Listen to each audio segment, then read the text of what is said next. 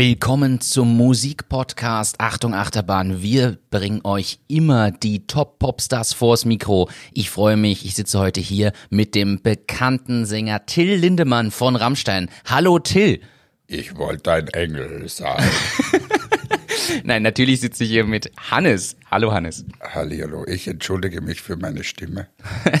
Wir sind also heute der Erotikgeschichten-Podcast. Wir werden Hannes gleich einen Text geben und er kann etwas mit dieser wunderbar erotischen Stimme vorlesen. Der Hannes wird jetzt eine Gelo Revoice Tablette nehmen, weil ich bin leider verkühlt und habe meine Stimme verloren. Und dass ich jetzt überhaupt reden kann, ist nur diesen Tabletten zu verdanken, die ich mir vorher aus der Apotheke geholt habe. Ich sag gleich mal sorry für meine Stimme.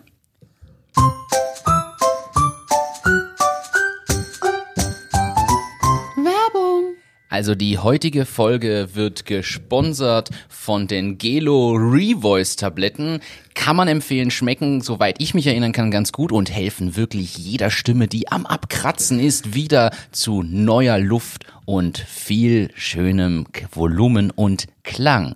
Hannes ist jetzt das beste Beweisstück dafür. Also liebe Gepro Pharma GmbH, ihr zahlt nicht wirklich was, aber könntet ihr mir ein paar so Päckchen von euren Super Gelo Revoice Halstabletten schicken? Ich kann's gut gebrauchen. Also Gelo Revoice für alle, die vielleicht die ein oder anderen Stimmprobleme haben. Kann man nur empfehlen. Holt's euch.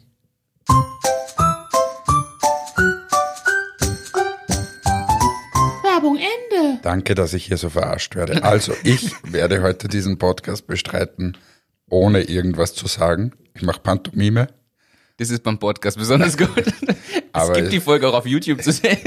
Ich will euch das nicht zumuten. Aber statt mal rein, weg von meinen Stimmproblemen. Das letzte Mal haben wir ein, zwei Themen angeteasert, die dieses Mal kommen und das werden wir natürlich jetzt aufgreifen. Die zehn reichsten Frauen der Welt. Man spricht immer ehrlicherweise, muss man jetzt auch mal so klar sagen, es wird immer irgendwie über die reichsten Personen, was tendenziell trotzdem Männer sind, gesprochen und das sind halt aber Männer. Dann geht's um einen Jeff Bezos, um einen Elon Musk, äh, um äh, Mark Zuckerberg und die Frage ist aber, kennt man eigentlich die reichsten Frauen? Und jetzt haben wir gedacht, Hannes, Ich glaube, dass die, die Frau von Bezos sicher weit vorne ist, oder? die ist tatsächlich in der Liste. Ich muss dann schauen, auf welchem Platz.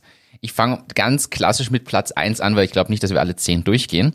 Platz eins ist die reichste Frau Frankreichs und gleichzeitig die reichste Frau der Welt, François Bettencourt Meyer. Und sie belegt den ersten Platz mit einem Vermögen von rund 71 Milliarden US-Dollar. Ist ja gar nicht so wenig. Und sie ist halt industriellen Erbin. Das ist so der Ursprung. Tolle Geschichte. Jetzt nur noch Platz zwei war aber lange Jahre Platz eins Alice Walton, US-amerikanische Unternehmerin und Tochter des Walmart-Gründers Sam Walton. Sehr schön, Gratulation. Gibt's irgendeine aus Österreich oder Deutschland, die da dabei ist? Nicht, dass ich, soweit ich mich erinnern kann, jetzt nicht. Ich klicke es nebenbei durch, ob da vielleicht wer aufpoppt. Äh, Platz drei übrigens die Ehefrau, die Ex-Ehefrau von Jeff Bezos, ist auf Platz drei gelandet. Das ist natürlich auch schön. Ah, da tatsächlich haben wir wen. Äh, na, auch amerikanischer Unternehmer, muss ich leider nehmen. Julia Koch klang deutsch, ist es aber nicht. Dann haben wir wen äh, asiatischen und Ching Ching Li. da, als einzige deutsche Frau in diesem Ranking belegt Susanne Klatten den siebten Platz. Die Unternehmerin ist eine geborene Quant und gilt als reichste Frau Deutschlands. 25,8 Milliarden US-Dollar Vermögensschätzung. Nicht schlecht. Ja. Also haben wir diese Wissenslücke auch geschlossen. Es gibt sie und sie sollten natürlich genauso Erwähnung finden. Jetzt ist die Frage, wer von euch, liebe Damen, möchte investieren? Also in diesen Podcast zum Beispiel oder zum Beispiel in ein attraktives Beauty-Unternehmen aus dem Raum Oberösterreich. ja, wir sind immer offen. Wenn 25 Milliarden bezahlt werden, sind wir offen. Da kriegt man das ein oder andere Prozent, glaube ich. Ja, nicht alles, aber fast alles wahrscheinlich. Auch passend zum Thema fand ich, habe ich gelesen, dass das Industriemagazin die 125 wichtigsten Frauen des Jahres für Österreich dargestellt hat.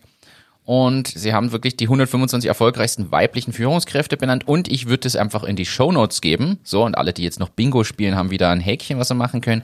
Aber ich würde es in die Shownotes geben, denn man kann sich da ruhig mal einen Überblick verschaffen, wer da so alles in diesen äh, Führungsetagen sitzt und dass man diese Namen ebenfalls mal kennt.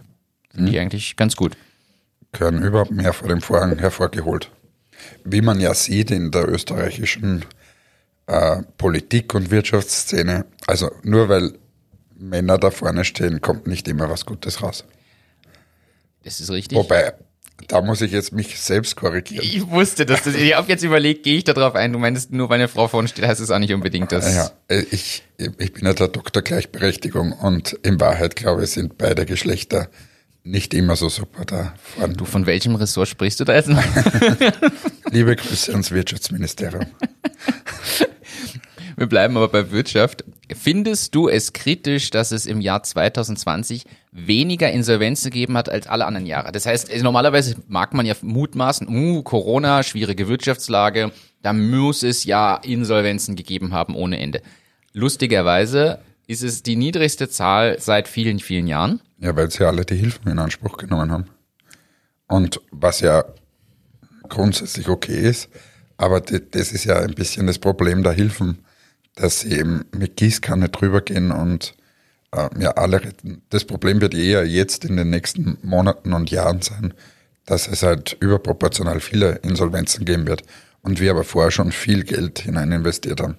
Ja, wir, wir schieben aus meiner Sicht einfach die Insolvenzwelle ein bisschen vor uns her. Also ich habe die Zahl nochmal gecheckt, es sind fast 40 Prozent weniger Insolvenzen im Vergleich zum Vorjahr, was schon deutlich ist. Und ich glaube, in dem Moment, wo diese ganzen Rückzahlungen dann kommen, tut es einfach massiv weh für viele. Also ich glaube, dass da am Ende ein sehr schmerzhafter Punkt sein wird, wo die Zahlen sehr, sehr steigen. Martin, ich habe eine Frage an dich. Könntest du bitte schnell den Jingle einspielen? Schnelle Frage. Eine schnelle Frage. Ich hatte nämlich heute Videokonferenz mit einem Partner aus Deutschland und äh, neben dem, dass er mich nicht verstanden hat, weil ich keine Stimme mehr habe, äh, war Thema auch dieses quasi Zurückkommen nach der Kurzarbeit. Ja. Ähm, jetzt haben wir dieses Thema bei Entmatics nicht, aber wie gehst du das Ganze an, dass wir mal wieder so einen Service-Charakter, Business-Charakter, Bezug zu unseren eigenen Unternehmen schaffen? Wie macht es jetzt Presono raus aus dieser Kurzarbeit? Gibt es da Strategien? Was, was macht ihr da so? Ist eine sehr gute Frage. Ja, darum stelle ich sie. Bin Investigativjournalist und werde Armin Wolf beerben. Ich finde die, Frage, ich find die Frage wirklich gut. Also man muss dazu sagen, wir haben stückchenweise einzelne Personen schon aus diesem Kurzarbeitsmodell im Laufe der Zeit, jetzt der letzten zwei, drei Monate rausgenommen.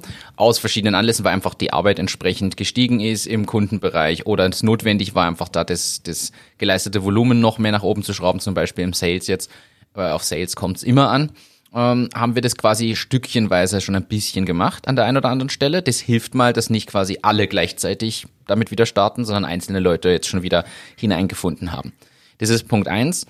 Punkt zwei für die, wo das jetzt ansteht, also jetzt Ende März sind dann die letzten Kurzarbeitsthemen alle durch, beziehungsweise sind dann alle wieder ab 1. April ganz offiziell und normal auf Vollzeit aktiv.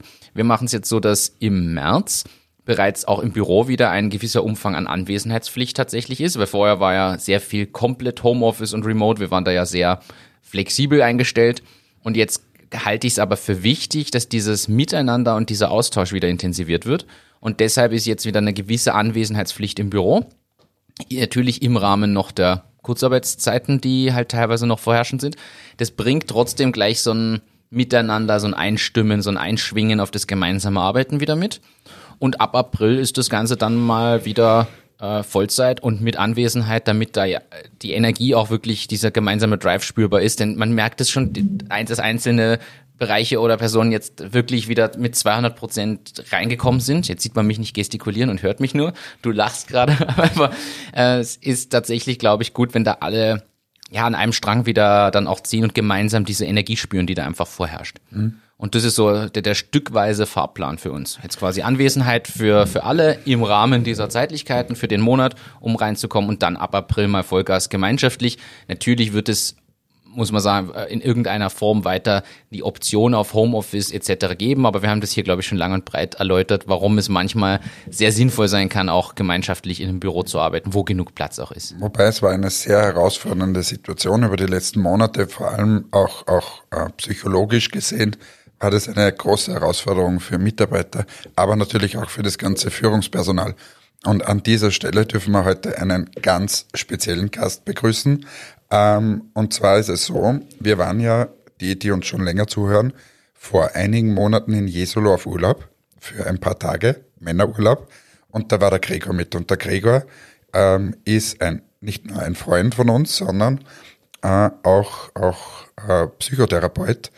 Und mit dem haben wir mal ein bisschen drüber gesprochen, wie denn das so in dieser Unternehmerlandschaft ist, auf was man vielleicht aufpassen soll. Und das Spannende am Gregor ist, dass er einfach beide Welten kennt. Er war vorher äh, Vertriebsleiter, war auch Geschäftsführer in sozusagen normalen Unternehmen und in der, in der normalen Privatwirtschaft und ist jetzt Psychotherapeut geworden. Und äh, deshalb herzlich willkommen, lieber Gregor. Wir freuen uns auf deinen Beitrag. Hereinspaziert, herzlich willkommen. Wir freuen uns auf dich. Schön, dass du da bist. Gastfreundschaft. So, wir dürfen jetzt einen ganz besonderen Gast begrüßen. Ich freue mich wie immer sehr, aber diesmal ganz, ganz besonders. Ähm, ein Mensch, der mich schon sehr lange begleitet und den ich sehr, sehr schätze. Und vor allem, wie ich finde, ein unglaublich spannender Mensch sitzt uns heute gegenüber. Wir zeichnen diese Folge auf in Jesolo. Da haben wir auch die, die Gastfolge mit, mit Ralf äh, Hoffmann aufgezeichnet von der Firma Palmas. Und nach unserem zweiwöchigen Urlaub jetzt hier kommen. Und der Gregor Studler, der heute bei uns sitzt, äh, ist wirklich schon ein langjähriger äh, Freund äh, von mir und ähm, hat eine ganz, ganz spannende Geschichte. Und wir haben bei vielen Gesprächen, die wir über die letzten Jahre gehabt haben, ähm, einfach, ja, also ich möchte das auch unseren Zuhörerinnen und Zuhörern weitergeben. Äh, an dieser Stelle mal herzlich willkommen, Gregor Stuttler. Ja, danke für das sehr nette Intro. Freut mich, dabei zu sein. Ja? ja, danke, dass du Zeit hast. Ich glaube, das ist natürlich ein, ein, Gast, den man jetzt vielleicht so nicht erwartet. Jetzt weiß ich nicht, uns hören vielleicht einige, die dich kennen. Vielleicht sollten wir kurz, vielleicht stellst du dich ganz kurz vor, wer du bist. Nein, ich möchte du ganz möchtest kurz was sagen. Okay. Ich möchte was sagen und du korrigierst es, wenn es falsch ist. Sehr gerne. Also ich möchte mal sagen, wie ich den Gregor kennengelernt habe. Den Gregor oh, habe ich, hab ich kennengelernt. Ich glaube, da waren wir auf Veranstaltungen und haben Party gemacht, weil du damals Verkaufsleiter bei der Firma Tips warst, einer äh, regionalen Zeitung und äh, hast dort quasi, ich sage es jetzt mal salopp, Anzeigen verkauft mit deinem Team und bist dann über mehrere Stationen auch zur Geschäftsführung geworden von Nahrungsergänzungsmitteln und so weiter, warst ein unglaublich toller äh, Vertriebsmanager hier, hast eine Top-Karriere gemacht und dann gab es einen kleinen Bruch in deinem Leben, wenn man es so sagen darf, oder eine Veränderung. Und du hast komplett umgesattelt und bist jetzt äh, Psychotherapeut geworden, hast eine Ausbildung begonnen. Also wie, wie ich das zum ersten Mal damals gehört habe, äh, ich konnte es gar nicht glauben. Ähm, und, und jetzt hast du eine Psychotherapiepraxis am Linzer Hauptplatz und äh, bist auch da wieder hoch erfolgreich. Und einfach dieses quasi Spannungsfeld von einem Bereich in den anderen, das macht die Gespräche, die wir jetzt haben, einfach so unglaublich wertvoll, ähm, weil man normalerweise immer mit Menschen spricht, die entweder nur Psychotherapie haben oder nur sozusagen den Vertrieb oder die, die Businesswelt kennen. Und bei dir ist es einfach die Kombination. Und daher freue ich mich wahnsinnig auf dieses Gespräch. Habe ich irgendwas vergessen? Ja, ist alles sehr gut erzählt. genau. Also ich war damals für im Medienbereich für die Anzeigenleitung verantwortlich, eben auch für Großkunden und habe dann beschlossen, äh, meinem Leben noch einmal eine Wende zu geben, eine, eine, so wie du es sagst, eine sehr deutliche Wende und klare Wende. Ähm, wobei es auch äh, private Lokalisationen waren, warum ich meinem Leben eine Wende gegeben habe. Also es ist jetzt nicht aus dem heiteren Himmel gekommen, sondern es waren klare Überlegungen, ähm, die ich dann einfach in die Tat umgesetzt habe. Und warum ich das so spannend finde, ich glaube, jeder, der uns jetzt zuhört, hat schon mal solche Phasen durchlebt, wo man sagt, will ich denn das Ganze, was ich hier mache, und verändere ich nicht mein Leben? Und de facto werden aber wahrscheinlich 99 Prozent diesen Schritt nie gehen. Und bei dir, und das ist das Spannende, wenn jemand so erfolgreich ist, so viel Geld auch verdient und dann einfach quasi auf Null runtersteigt und alles wieder bei Null beginnt, das ist einfach der, der, für mich der Oberwahnsinn. Zumal man muss ergänzen, das heißt jetzt, äh, da fehlen ja jetzt ein paar Sachen grundsätzlich. Also diese Erfahrung, die du jetzt beschrieben hast von der Tipps, ist ja nicht das Einzige. Du warst ja nicht nur äh, Vertriebsleiter, du warst dann eine Zeit lang auch Geschäftsführer und hast einige Sachen wirklich groß gemacht und mit aufgebaut. Also du kennst alle Themen, die wir hier schon beleuchtet haben, aus der tatsächlichen Praxis und machst dann diesen Switch. Also ist ja noch mal mehr als als, nur in dem Moment unzufrieden sein, sondern du hast ja noch was viel Größeres mhm. schon gehabt und, und mhm. dann quasi, ja, ich sag mal, aufgegeben. Mhm. Ja, das stimmt, ja, aber sehr bewusst aufgegeben. Und es war eine bewusste Entscheidung, die ich bis dato noch hm, beinahe, würde ich sagen, keinen Tag bereut habe. Wie also vielleicht für alle Hörerinnen und Hörer wie, als, als so kleinen Tipp, was, was hast du dir selbst so als Frage gestellt oder wie bist du drauf gekommen, dass du einfach nicht glücklich warst oder nicht ausreichend glücklich mit dem, was du gemacht hast, sondern dass es was anderes braucht, damit du zufrieden bist. Also ich finde das ja ein super spannendes Thema, weil man, wir haben das glaube ich sogar im Podcast schon mal gesagt, man rennt immer dieser Karotte nach, ich glaube mit Hans-Peter damals auch diskutiert, man rennt so der Karotte nach im Startup mit Exit oder viel verdienen oder, und de facto werden aber viele dabei gar nicht glücklich, sondern man rennt dem nach und vergisst irgendwie zu leben dabei. Und jetzt gibt es irgendeinen Tipp, wo du sagst, das, oder so hast du es gemacht, äh, wie kommt man drauf, dass man nicht zufrieden ist? Was muss man sich fragen oder wie kommt man drauf und wie geht man dann in so einen Wechsel hinein? Ich denke, du beschreibst hier jetzt ähm, zwei unterschiedliche Wörter oder zwei unterschiedliche Nomenklaturen, die man klar ausdifferenzieren sollte. Das eine ist Glück, also das Bedürfnis nach Glück und Freude, und das andere ist Zufriedenheit.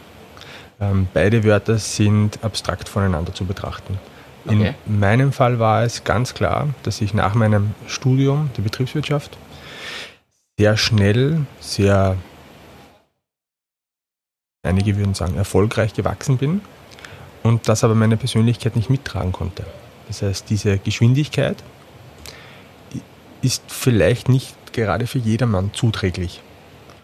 Und da sind Bedürfnisse wie Glück und Freude ähm, meist von außen genährt. Meines Erachtens, aber das ist wie gesagt, ist rein meines Erachtens, soll Glück und Freude nicht nur von außen gegeben werden mit Aufwendungen, oder mit, mit, mit Käufen, sondern Glück und Freude soll von innen gegeben werden. Und ich denke, dass hier der entscheidende Punkt in meinem Leben war, dass ich mit dem von außen nicht mehr zufrieden war.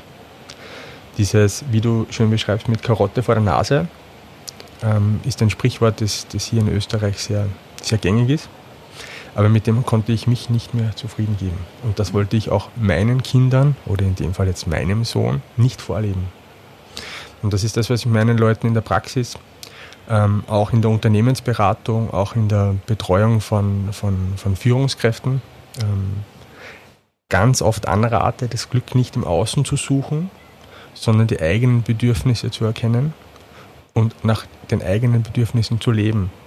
Und das ist ja nicht nur Freude oder Glück, denn das ist ja nicht jede, jede, jeden Tag möglich. Also es ist ja nicht möglich, dass ich aufstehe, meine Füße auf den Boden setze und sage, heute bin ich glücklich. Ja, das ist eine, eine, eine, Achtsamkeitsvorstellung, die nicht passiert oder die, die nicht der Welt zugänglich ist. Außer ist Buddha.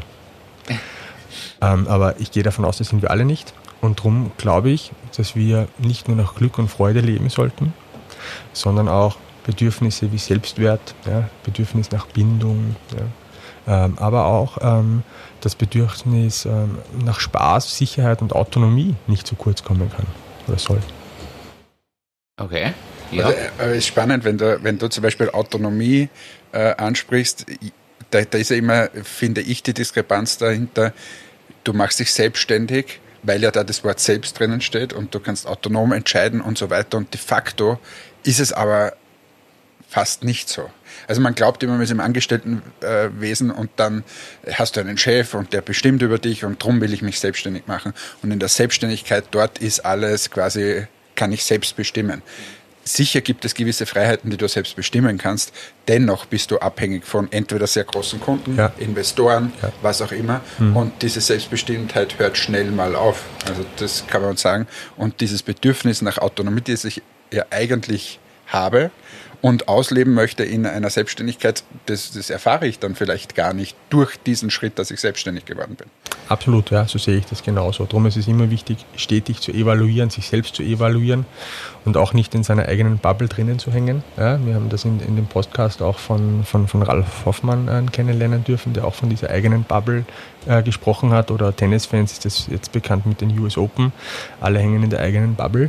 Ähm, ich denke, dass es auch mit diesen Bedürfnissen ähnlich ist. Ähm, man soll das von außen auch evaluieren. Also eine Fremde und eine Eigen ähm, äh, Sicht drauf werfen lassen. Und einfach mal mehr in sich hineinhören, was, was ist denn da drinnen und was brauche ich. Und da, da kommen wir wieder mit der Karotte vorhängen.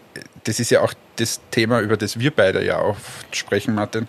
Ähm, quasi auf dem Weg dorthin, zu diesem Exit, auf dem Weg zu dem Ziel, was man sich selbst setzt, sollte man vielleicht ein bisschen mehr darauf achten, dass es einem selbst gut geht.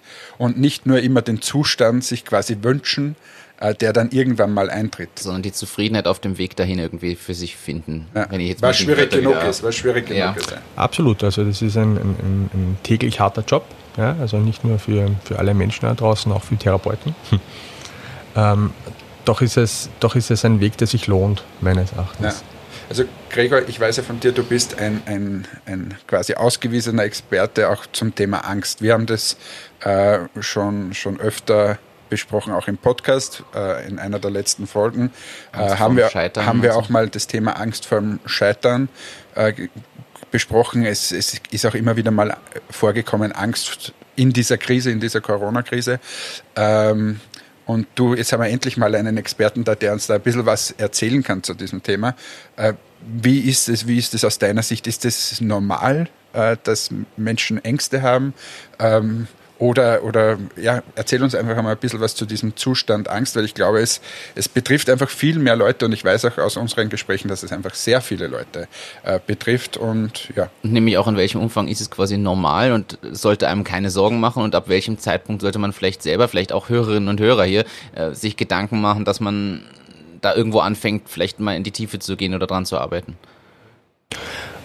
Also ich möchte hier nicht ähm, zu weit ausholen, aber ein paar Eckdaten vielleicht noch bekannt geben. Also Angst ist ein, ein, ein Grundgefühl. Das zählt zu den, zu den Primärgefühlen, Primäremotionen, genauso wie Freude, Liebe, ja, Scham.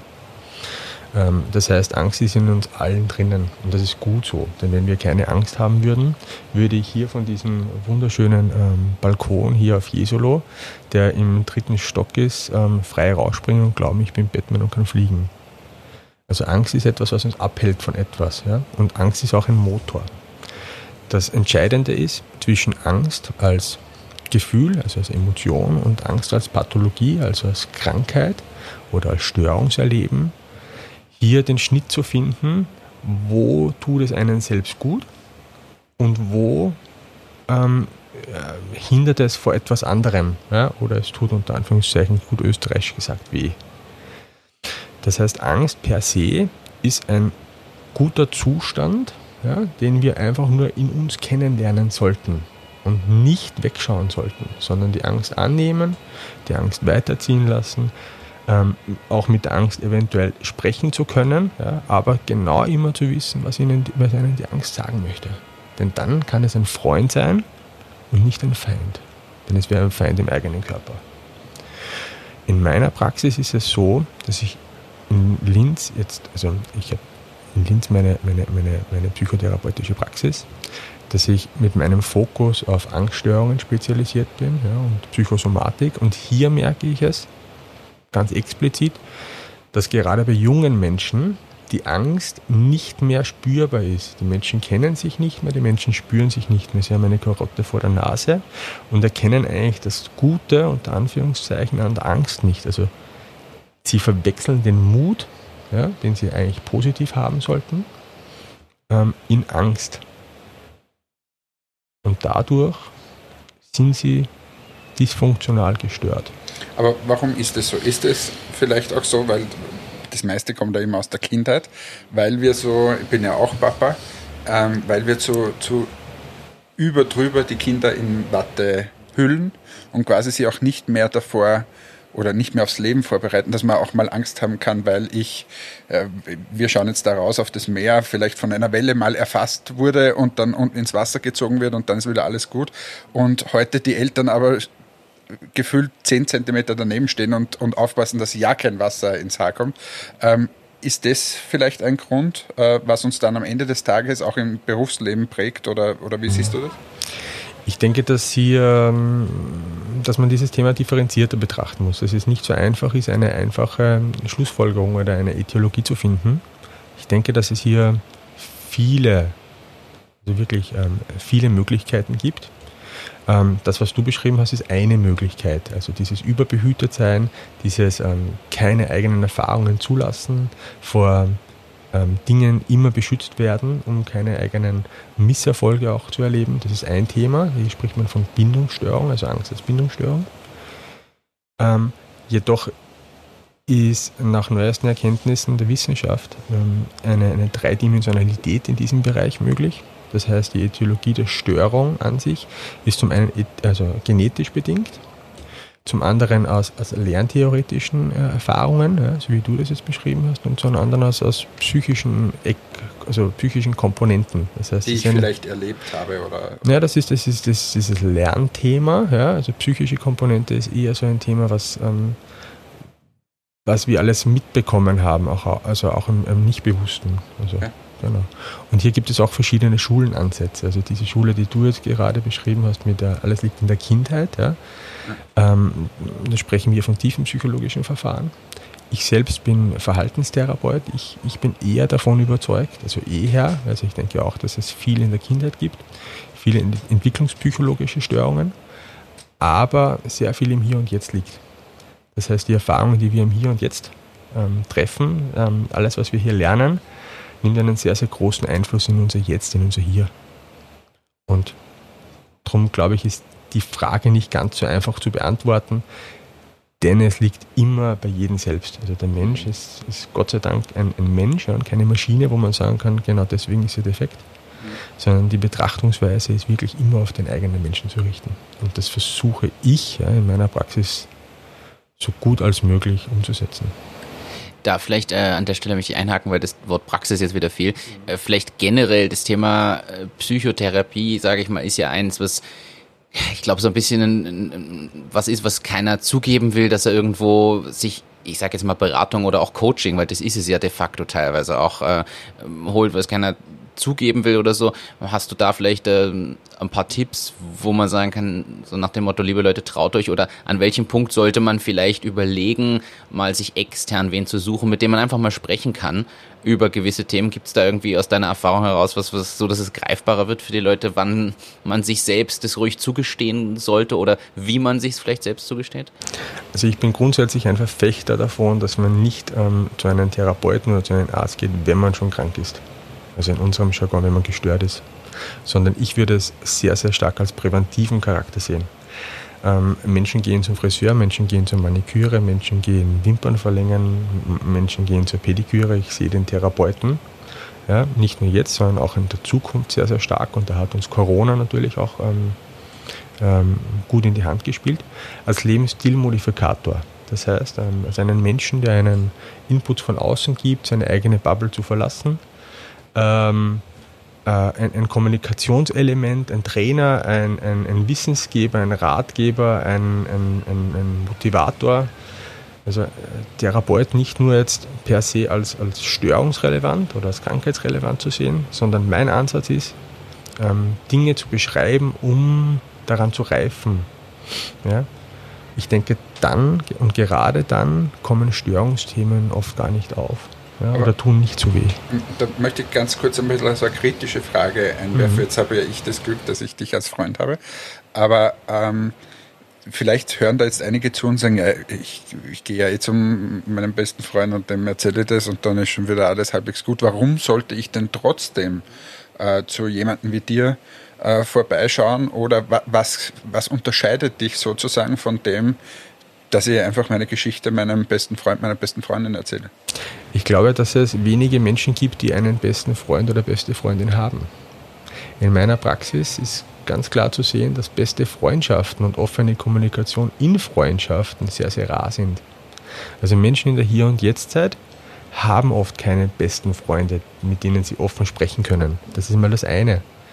Und zum anderen ist es ganz klar, dass Psychotherapie ein Beruf ist, den ich jetzt als Studium absolviert habe, wo man Wissen und Techniken anhäuft, sehr, sehr, sehr viel Selbsterfahrung sammeln darf und aufgrund dieser Selbsterfahrung und dessen, dieses Wissens natürlich ähm, vielleicht ein etwas anderer professioneller Ratgeber sein kann ja, oder Ideengeber sein kann ja, oder anders auf Dinge ähm, einen Blickwinkel geben kann. Und das andere ist auch, Freundschaften sind enorm wichtig. Also ich würde es jedem Menschen raten, offen zu sprechen, ja, mit seinen Freunden, mit den besten Freunden, mit den wenig besten Freunden, also mit jedem zu sprechen, denn schon alleine das Sprechen tut gut. Und natürlich, du hast aus meiner Sicht auch den sozusagen Vorteil, wenn es ein sehr unangenehmes Thema ist und bin mir jetzt nicht sicher, vielleicht beim besten Freund oder beste Freundin, ähm, dann habe ich halt bei dir doch eine gewisse Distanz und, und äh, Professionalität, wie du es gesagt hast, und Verschwiegenheit, dass ich dort vielleicht tatsächlich mal auch die letzten fünf Prozent, die ich nicht mit meinem besten Freund oder so besprechen kann, will, dort dann auch von der mir von der Seele rede, oder? Mhm. Du wolltest sagen, die Hosen runterlassen. Dort lasse ich die Hosen runter. Genau. Ich muss aber hier jetzt, du, du redest heute so in so einer gewählten Sprache, dass ich mich auch zusammenreiße. Sonst ist es eh nicht so. Ja. Die Zuhörerinnen und Zuhörer werden sich denken, wow, wie, der Hannes redet heute aber so gewählt. aber jetzt, jetzt kommt mal, also das sagen wir mal, jetzt ist die Situation, du hast gesagt, man soll es präventiv machen. Das ist schon mal eine, ich glaube, eine gute Empfehlung, über die viele vielleicht gar nicht so nachdenken. Aber wie stelle ich jetzt fest oder wie kann ich jemandem jetzt den der das vielleicht erhört oder so, den Tipp geben, selbst reflektiert zu erkennen, dass es vielleicht so weit ist, dass man vielleicht trotzdem schon einen Schritt zu lang gewartet hat und reingehen soll. Also ich kenne es jetzt aus dem Startup-Umfeld, das sind einfach viele Leute, die ja getrieben sind irgendwie und morgens schon aufstehen und wir kennen das von uns selber. Also ich, ich schaue jetzt gerade Hannes an, ich glaube, wir haben alle dann so einen Moment, dass man morgens aufsteht und erstens nicht weiß, was ich jetzt erstes tun soll und dann schon innerlich Panik kriegt, weil ich weiß, okay, ich habe nur noch für zwei Monate irgendwie Runway vom, vom Geld her, ich habe aber irgendwie gerade keine ausreichende Kundenpipeline oder ich warte auf fünf Abschlüsse und irgendwie wird was nichts und da setze mich selber so unter Druck und bin in so einem, ja, ja, ich nenne es mal Panikmodus, ohne dass ich jetzt schreiend im Kreis renne, aber wenn ich schon so weit bin, wie kann man jetzt eigentlich den Leuten klar machen, dass es auch an der Stelle trotzdem ja noch durchaus hilfreich sein kann, mhm. jemanden aufzusuchen ähm, und, und da vielleicht auch rauszukommen oder auch vielleicht Techniken dort zu erlernen, weil du mhm. gibst, glaube ich, den Leuten ja immer was mit, dass man in dem Moment eben nicht panisch im Kreis rennt, sondern morgens aufsteht und irgendwie, ich sage jetzt ein Ritual sich angewöhnt, um mhm. da runterzukommen oder so. Also da ist vielleicht ein, ein, ein Tipp, mhm. wie man das erkennt, dass mhm. man soweit ist und sich auch eingestehen kann, um sich dann Hilfe zu suchen. Mhm. Also grundsätzlich, was du beschreibst, ist, nennen wir bei uns Leitsymptome.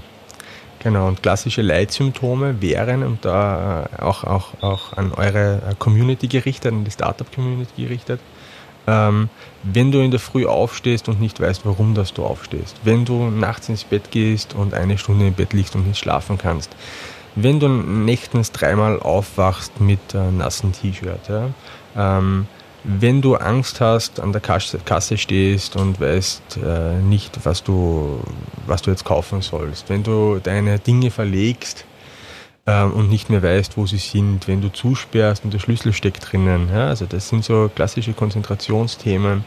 Ähm, dann wird es eng. Ja? Mache ich mir gerade Angst. Ich, ja. ich habe gestern alles Mögliche im Zimmer vergessen.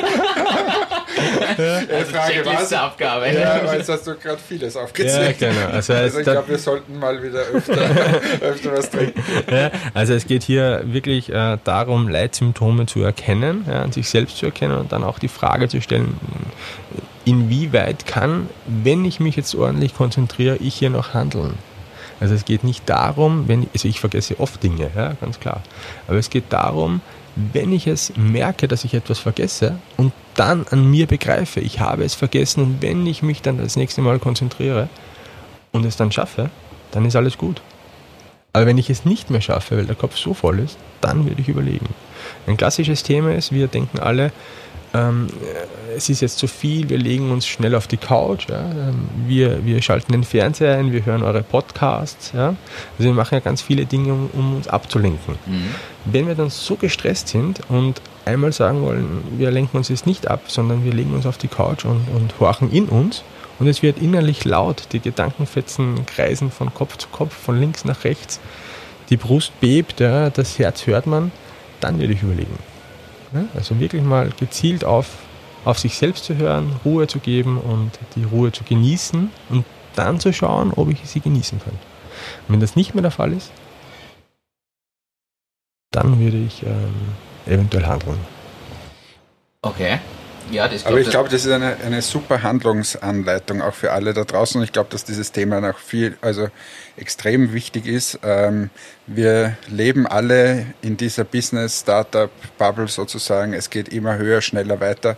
Corona hat uns dann mal ein bisschen runtergerissen wieder. Aber grundsätzlich ist diese Branche oder generell alles sehr getrieben. Und ich glaube, die wenigsten hören in sich rein oder die wenigsten machen sich Gedanken um sich selbst. Äh, natürlich kommt dann immer wieder Familie und so, die sagen, ja, es wird nicht dann doch mal zu viel und so, aber man will es ja nicht wahrhaben. Und ich glaube, so, so ein Tipp, wie, wie du jetzt gegeben hast, dass man sich einfach mal hinlegt und vielleicht das Handy ausschaltet und keine E-Mails checkt oder sonst irgendwas, sondern einfach mal für ein paar Minuten reinhört, das, das kann schon sehr hilfreich sein. Genau, wenn es hier dann laut wird, ja. dann ist, ist, ist Handlung gegeben ja? oder Handlungsmöglichkeit gegeben. So, ja. Was sind jetzt die Handlungsmöglichkeiten? Ich meine, eine Möglichkeit ist einfach zu, gleich auch mal zu einem Psychotherapeuten zu gehen. Ähm, das wäre unter anderem in deine Praxis in Linz, also hier an dieser Stelle auch Werbung, Gregor Studler mhm. am Hauptplatz. Aber äh, das ist eins, man kann sich aber wahrscheinlich auch in der Vorstufe mal selbst damit beschäftigen mhm. ähm, und, und äh, an dieser Stelle auch ein, ein, ein Werbeaufruf Aufruf. Ähm, wir haben uns ja unterhalten, was du möchtest auch quasi ein bisschen hinausgehen und, und du hast jetzt auch deinen eigenen Podcast. Äh, auch dort mal vielleicht reinzuhören, sich dort weitere Tipps äh, zu holen oder auch von anderen, die, die das anbieten mhm. ähm, und vielleicht mal selbst beschäftigen oder Absolut. mit sich selbst. Absolut. Ich denke, hier ist jetzt nicht nur die Psyche jetzt wichtig. Also ähm, wir, wir, wir versuchen immer den Menschen als Psyche oder als Soma, also als Körper zu sehen. Ich denke, dass hier beides enorm wichtig ist. Also ähm, ordentlich bewegen. Also ich spreche nicht wieder Leistung zu geben bei der Bewegung, also jetzt keinen Triathlon und keinen Marathon zu laufen. Ja? Ich schaue zu Martin. Ja, genau. ja, ja, Denn hier ist wieder Leistung, sondern wirklich auf seinen Hormonstoffwechsel zu schauen, zu schauen, wie baue ich Cortisol, also das Stresshormon ab und ich bewege mich jeden Tag. Ja? Jeden Tag kurze Laufeinheiten, kurze äh, Walks. Das ist oft schon, oft schon ausreichend, in den Wald zu gehen, zuzuhören, Bienen summen zu hören. Ähm, das hilft. Ja. Das andere ist äh, eine Ernährungsumstellung, gesunde Ernährung, ähm, die richtigen Nährstoffe zur richtigen Zeit. Ähm, ausreichend trinken ist auch, danke für den Tipp, lieber Ralf. Ja. Also ausreichend trinken. Ähm, und dann natürlich auch ein bisschen psychoedukativ zu werden. Ja. Also Podcasts zu hören, nicht nur meinen, sondern auch Podcasts anderer natürlich ähm, Literatur. Es gibt ganz, ganz tolle Literatur, neuzeitliche Literatur, die nicht schwer ist zu begreifen, die jeder lesen kann, wo ganz viele Tipps und Tricks drinnen sind. Und wenn das alles nicht ausreicht, dann vielleicht eine Gesprächstherapie aufsuchen.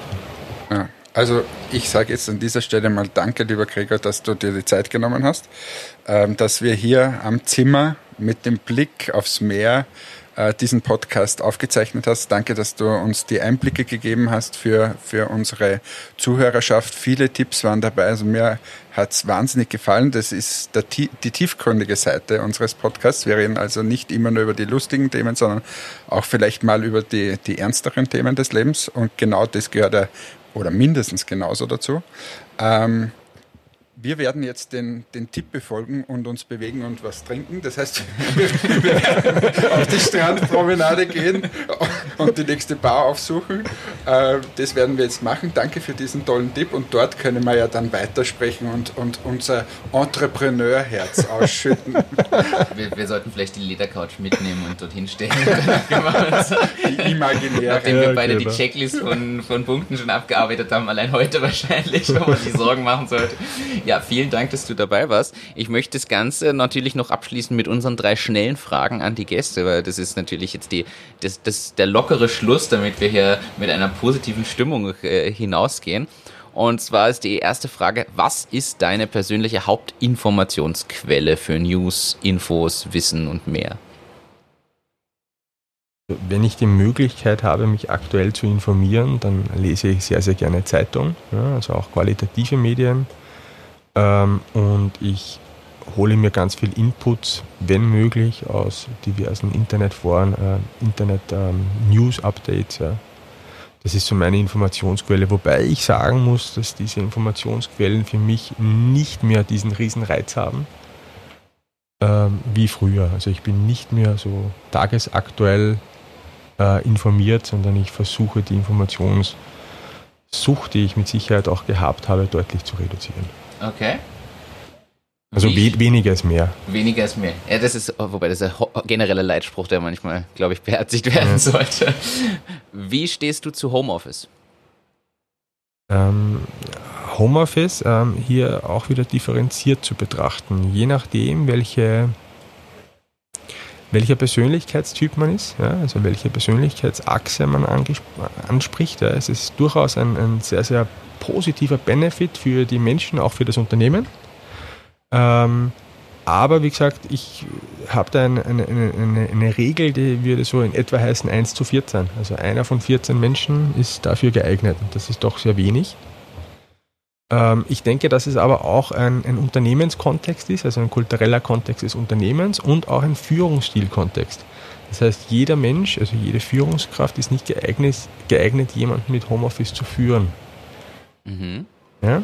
Aber grundsätzlich, wenn du mich persönlich fragst, ja, also ich finde es eine gute, sinnvolle Idee und eine gute, sinnvolle Möglichkeit für Menschen, aber nicht für jeden. Okay finde ich wieder, kommt wieder ein ganz anderer Aspekt noch mit dazu. Finde ich spannend. Ich freue mich schon auf die Folgediskussion mit Hannes dazu. Ja, ich, ich hatte ja das Glück, mit Gregor über dieses Thema schon sehr lange zu sprechen und er hat mir viele neue Sichtweisen dazu gegeben. Ähm, und vielleicht werde ich ja auch noch zum Homeoffice-Fan. Ja, es geht hier ganz viel um Kontrolle. Also es ist ein reines Kontrollthema. Wie viel Kontrolle kann man abgeben? Und wie viel Kontrolle ist man möglich, äh, ist, ist möglich auch äh, zu geben? Ja? Das, was, was ich, nur ganz kurz einstreuen, ja. was ich am meisten mitgenommen habe von unserem, unserer langen Diskussion zu diesem Thema, ist einfach, dass nicht jeder für das Thema auch geeignet ist. Jeder Mensch von der Persönlichkeitsstruktur.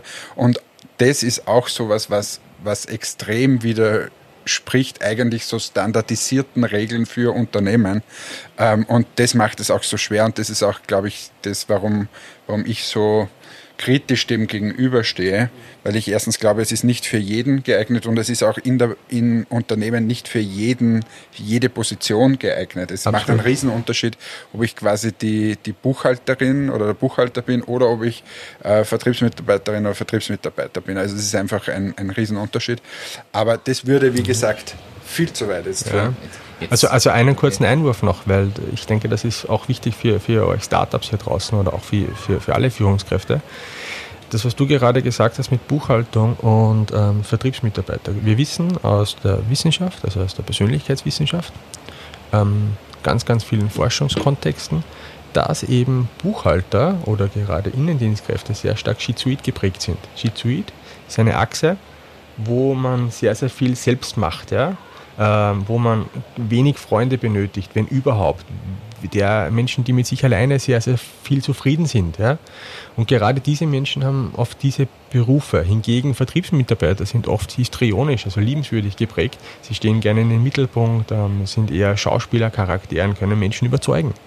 Gerade diese Menschen sind für Homeoffice grundsätzlich nicht geeignet oder wenig Meine geeignet. Ja, ja, eben wenig geeignet, weil sie dieses, diesen zwanghaften Impuls nicht haben. Ja.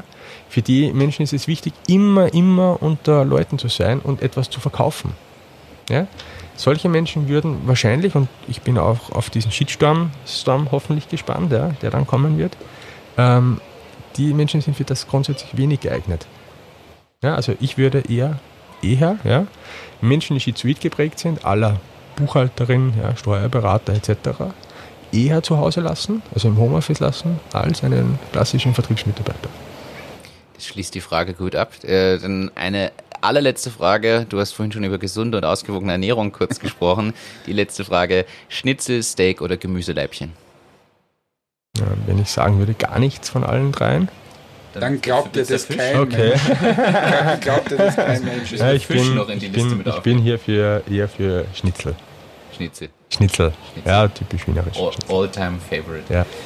Vielen, vielen Dank fürs Dankeschön. Dabeisein und für die spannenden Einblicke. Ich glaube, es gibt mal eine ganz andere Perspektive auch auf manche Themen, auch als wir sie haben, auch mit, ich sage jetzt mal gleichgesinnten, rein businessorientierten äh, Leuten, finde ich, fand ich sehr, sehr spannend, die Einblicke. Ich glaube, da kann man sich was mitnehmen. Ansonsten, wir werden da noch separat noch dann auf deinen Podcast nochmal auch hinweisen. Danke, dass du dabei warst und dir die Zeit genommen hast hier im schönen Italien im Sonnenschein. Herzlichen Dank fürs Dasein, hat mich sehr gefreut. Ich war zu Anfangs doch eher nervös aber war eine wunderschöne Erfahrung, die ich äh, in meinem Leben nicht missen möchte. Danke dafür.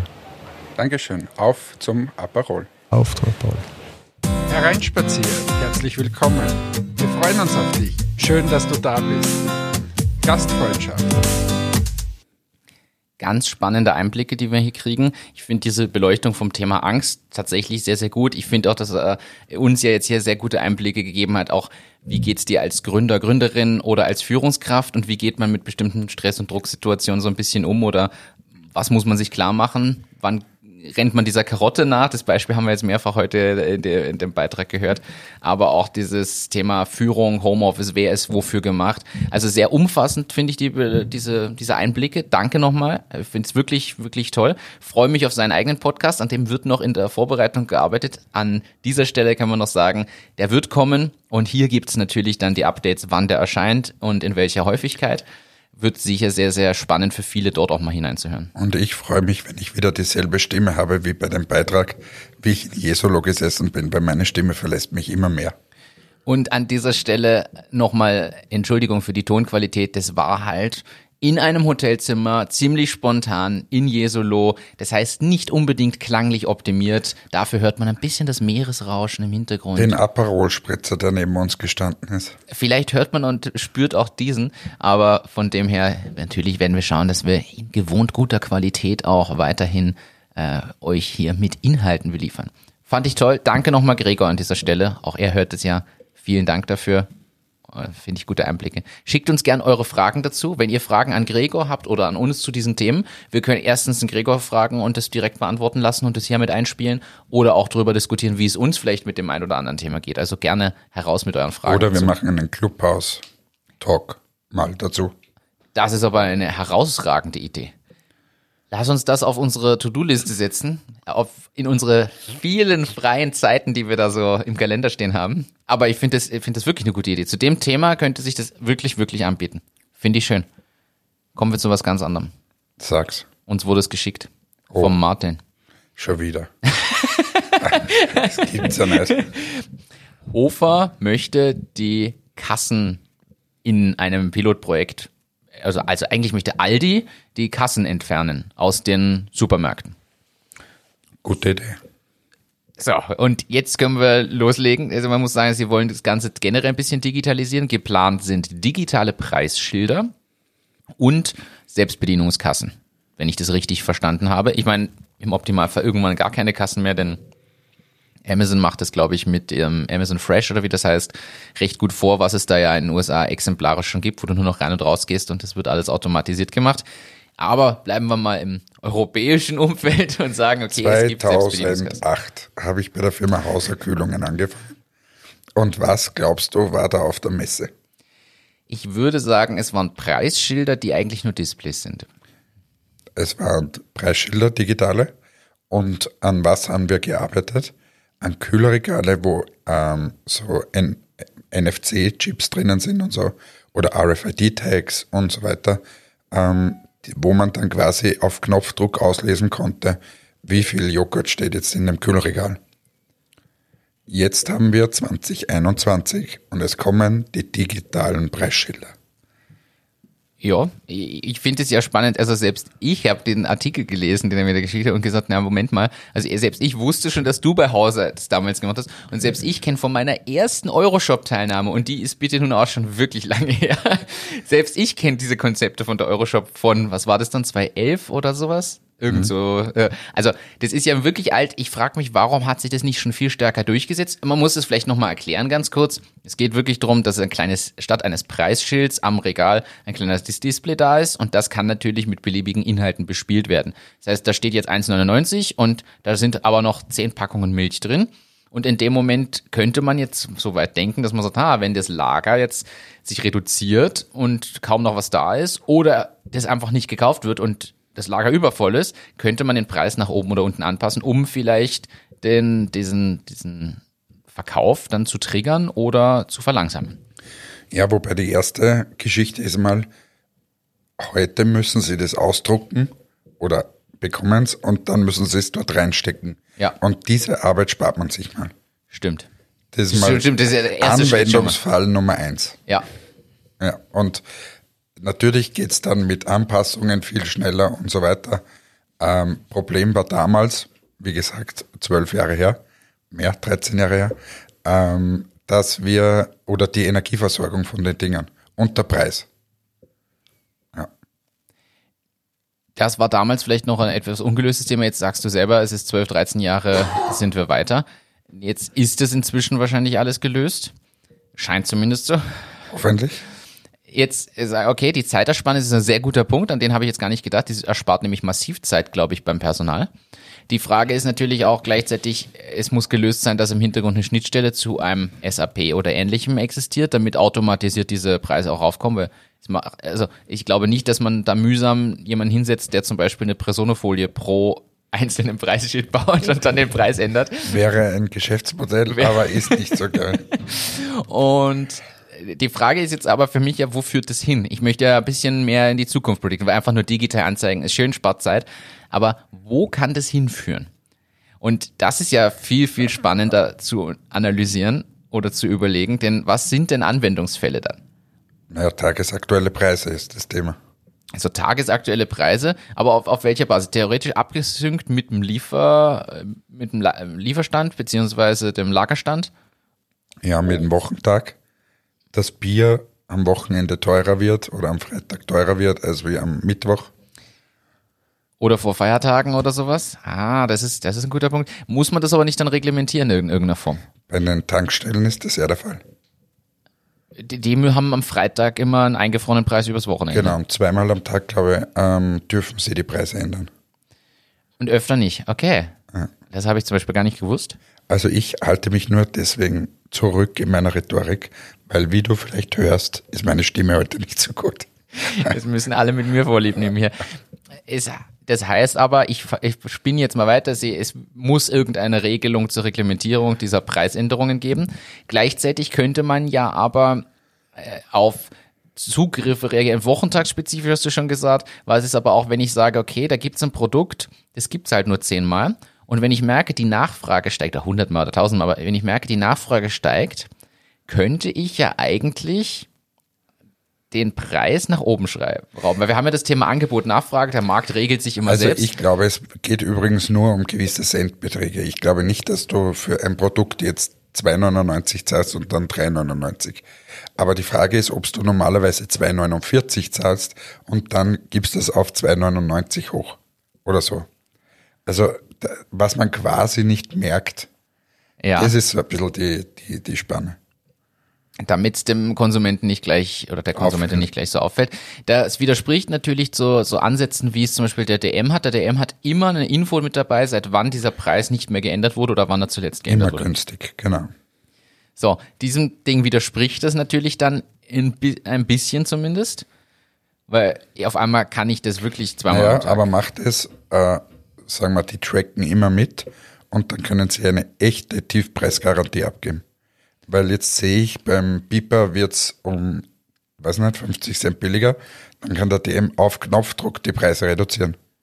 Das könnte man generell größer denken, dass man sagt, du machst einen Laden auf, der immer Bestpreisgarantie auf alles zum Beispiel hat. Gekoppelt ist mit den Systemen im Hintergrund, um die Preise der Mitbewerber abzugreifen und immer knapp drunter liegt, so wie Geizhals oder sowas das möglich macht zum Vergleich, dass du das im Store sogar hast. Aber was viel besser ist, oder es waren ja zwei Sachen noch in dem Artikel vom Aldi. Das eine waren die Preisschilder, das andere die Kassen, finde ich das Wichtigste, weil mich kotzt es an, das da ins Wagel einzuräumen, rauszuräumen, einzuräumen, im Auto wieder auszuräumen. Äh, haben wir eh schon mal besprochen. Also das verstehe ich bis heute nicht. Ja. Übrigens ein kleiner technischer Hinweis. Das ging lange Zeit nicht, weil die Einkaufswegen alle aus Metall sind.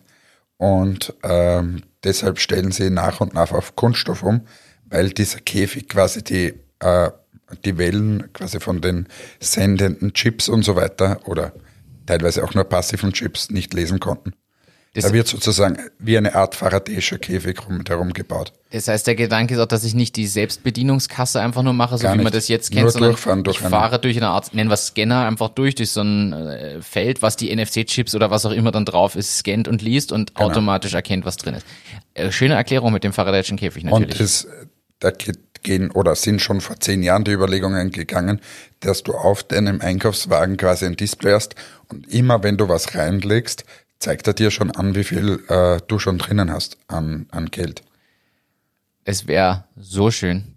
Jetzt kommen wir aber wieder zu der Frage, warum brauche ich das, wenn ich nur noch per Lieferdienst mir meine Sachen bestelle? Nein, ist nur ein Zwischenschritt. ist ein Zwischenschritt. Oder eine Aufteilung, du hast es ja gesagt, jetzt stand in dem Artikel auch drin, dass, der, dass irgendwie Frischware viel mehr genau, Und ich glaube, das ist in Wahrheit die, die super, super äh, spannende Nachricht.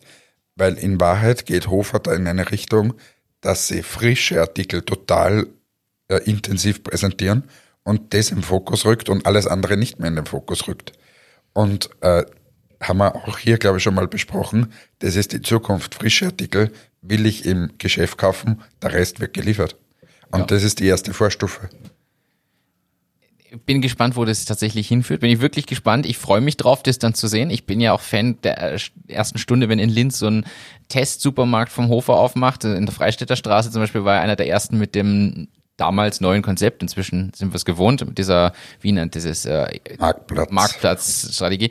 Ungewohnt, aber ich finde es ja immer spannend, sowas zu sehen. Ich freue mich so, wenn das irgendwo aufmacht, da gehe ich nur noch da einkaufen, glaube ich. Viel Spaß. also haben wir aber, ich, ich glaube, das Thema ist eigentlich riesig. Man könnte es noch viel, viel größer aufmachen. Deiner Stimme tue ich das jetzt aber nicht an, denn am Ende des äh, heutigen Tages wollen wir ja noch einen guten Rammstein-Song von dir hören. Und dö, dö, dö, man merkt, ich bin nicht wirklich Rammstein-Fan, aber dank dir höre ich es manchmal. Du hast mich damit schon geweckt auf der einen oder anderen Dienstreise. Ja. Das war in der Unterkunft, wo die die Steckdosen der Decke waren. Davon haben wir hier sogar schon mal erzählt. Äh, ja, aber, aber singt Rammstein wirklich Hula Baloo? Das, ist, das, das mit dem Lied wächst du mich öfter und mit einer großen Kuhglocke. Das, das wollen wir jetzt nicht erklären. Man muss jetzt einfach so das Thema wechseln. Wir bleiben aber beim Thema Commerce. Retail zu E-Commerce ist zumindest ein, finde ich, naher Übergang. Amazon kauft ein E-Commerce-Tool für KMUs. Und zwar geht es um das Unternehmen Cells aus Australien. Und das ist sowas wie Shopify. Wer Shopify nicht kennt, das ist ein Do-it-yourself-Betreiber für Webshops. Kann man sich anmelden, wie so WordPress, nur halt für Shops und ohne Plugin. Genau. So wie Wix.com für Webseiten ist Shopify für, für entsprechende Shops. Klicki, klacki, klickst du dir das zusammen, kannst da alles reingeben. Ganz easy, ganz einfach. Und auf der Basis hat quasi jeder die Möglichkeit, das haben wir übrigens nie erwähnt, als wir über Retail und so gesprochen haben. Shopify ist eine super Alternative auch zu WooCommerce und WordPress-Sachen. Wenn man wirklich sagt, ich will einfach nur meinen Shop haben, ist Shopify eine super Sache und eine super Lösung, um schnell Aber was zu machen. Da habe ich eine Frage, Frage an die Community. Bitte alle E-Commerce-Menschen, die da draußen sind, wenn ich einen Shopify-Shop aufmachen möchte und ich möchte dann ein so Art ERP-System dahinter hängen, das mir meine Rechnungen macht, was vielleicht ein bisschen an Lagerstand hat, was könnt ihr mir da empfehlen? Bitte schreibt mir auf meinem Insta-Kanal oder ein E-Mail oder ruft mich an oder was auch immer. Äh, ich bin da wirklich interessiert, weil ich habe da mal ein bisschen gegoogelt und so ganz so trivial ist es nicht. Vor allem, es soll für eine kleine, es geht um ein kleines Startup, das da Interesse hätte und ich konnte da nicht wirklich Auskunft geben. Also nochmal, dieses Startup hätte gern Shopify und möchte natürlich keine normalen Rechnungen mehr schreiben, äh, sondern braucht dahinter irgendwie ein ERP-System, wo ich zum einen diese Shopify-Rechnungen gleich rausschicke und zum anderen aber so auch für Großhändler oder so Rechnungen schreiben kann. Also wenn das irgendwer hat, so eine gute Kombi, bitte her zu mir. Ein kleiner Satz, lieber Martin, wenn du es weißt, also nicht du Martin, sondern der, unser, unser Eder Martin, äh, Meister Eder, wie ich ihn gerne nenne, dann bitte darfst du mir auch schreiben. Und ich beantworte die Frage auch gleich mit einem Shopify-Blogartikel. Nein, ich mache das jetzt nicht. Aber ja, gebt, gebt mal eure Praxiserfahrung dazu. Das wäre tatsächlich interessant. Übrigens, Shopify ist von einem Deutschen gegründet worden. Der lebt jetzt zwar in den USA, aber ist riesig und äh, Martin Eder. so, äh, ja, so entstehen Gerüchte. Aber ich habe gesagt Deutscher, nicht Österreicher. Ja, der Martin. Ist ja quasi, weil er so lange dort gelebt hat, ist quasi eingebürgert. Ja, das stimmt, das ist halber Berliner, das akzeptiere sogar ich. Jedenfalls kauft Amazon jetzt einen E-Commerce-Tool für KMU, also einen Shopify-Mitbewerber. Jetzt kann man sich fragen, warum tut Amazon das? Warum kauft Amazon nicht Shopify? Frage ich mich. Weil sie schon zu groß und zu teuer sind. Ist ja wurscht.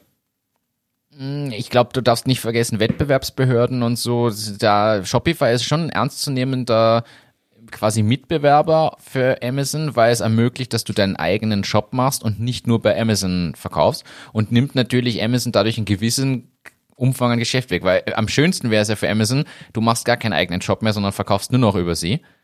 Haben sie mehr von. Und ich glaube, die Frage ist jetzt natürlich, warum kaufen sie einen Mitbewerber? Ich glaube, weil sie trotzdem sehen, was da für Potenzial drin steckt und dass eben viele Unternehmen dennoch ihren eigenen Shop in jedem Fall haben oder auch, weil viele vielleicht gar nicht direkt auf Amazon wollen, aus verschiedensten Gründen und ihren eigenen Job machen wollen. Wenn sie dann aber wieder mit einem Amazon-Produkt agieren, ohne dass sie es vielleicht wissen, ist das auch wieder ein spannender Punkt. Außerdem glaube ich, das hast du ja auch berichtet, dass im Hintergrund ja viele Dinge laufen, die man so nicht mitkriegt, dass Amazon genau weiß, wo ihr welches Produkt für welchen Preis drin habt, in eurem Shop zum Beispiel, und auf der Basis ein viel besseres Preisfindungsmodell implementieren können, beziehungsweise ihre Preise viel besser anpassen können. Und ich glaube, dass das schon ein Grund auch sein könnte, die Leute zu motivieren, ihren eigenen Webshop entsprechend aufzubauen mit so einem Tool. Hannes nickt, dementsprechend würde ich sagen, ist es abgesegnet und das äh, nehmen wir so. Ich möchte noch was anderes erzählen. Können wir das für unsere Freundschaft so behalten, auch wenn ich wieder Stimme habe, dass immer, wenn ich nicke, dass das Zustimmung erfährt? Ja, gerne. Das behalten wir ab sofort. Und wenn du Kopf schüttelst? Ist vorbei. Dann ist, dann ist fünf vor zwölf, da muss ich aufpassen. Und, und diese, okay, das, das, ist jetzt die, die Drohgeste, die der Mafia-Boss normalerweise machen würde.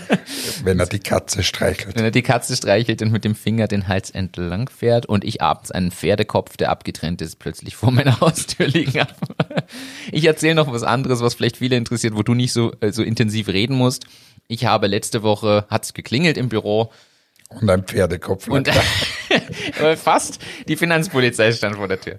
Okay, hallo. Äh, die haben gesagt, hallo, sind wir hier richtig? Ist das hier, ist das, ist das hier Presono? Ja, jedenfalls sind die rein und haben quasi eine, sie haben es Routinekontrolle genannt, aber eine Routinekontrolle angeblich gemacht und geschaut, wer ist im Büro anwesend, wer ist wie gemeldet, wer ist quasi auf Kurzarbeit, wer nicht auf Kurzarbeit, wer ist da, wer ist im Homeoffice, wer nicht, haben dann mir über die Schulter geschaut, während ich Zeitaufzeichnungen exportiert habe. Also die haben instant die Zeitaufzeichnungen der letzten drei oder vier Monate verlangt.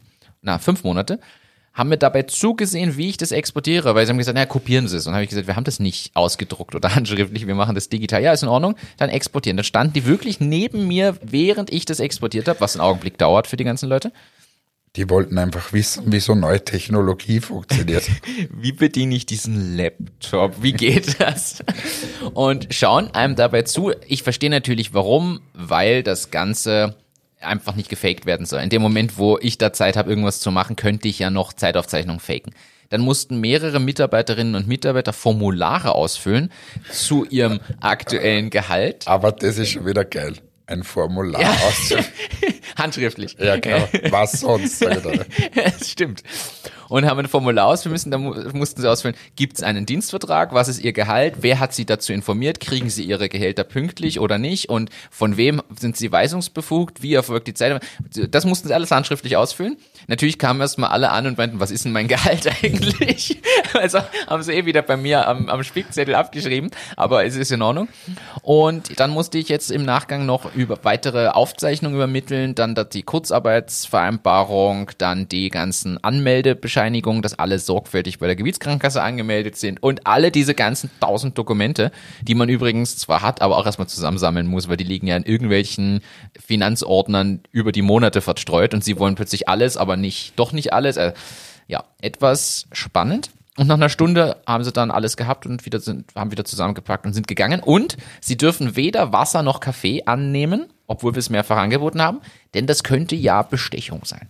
Ja, Wenn es ein besonders guter Kaffee ist. Ich, ich habe dann auch den Witz gemacht und habe gesagt, ich biete ja hier kein Bier, Wein oder Schnaps an, von dem her ähm, halte ich das für entspannt. Aber so, so ist es halt.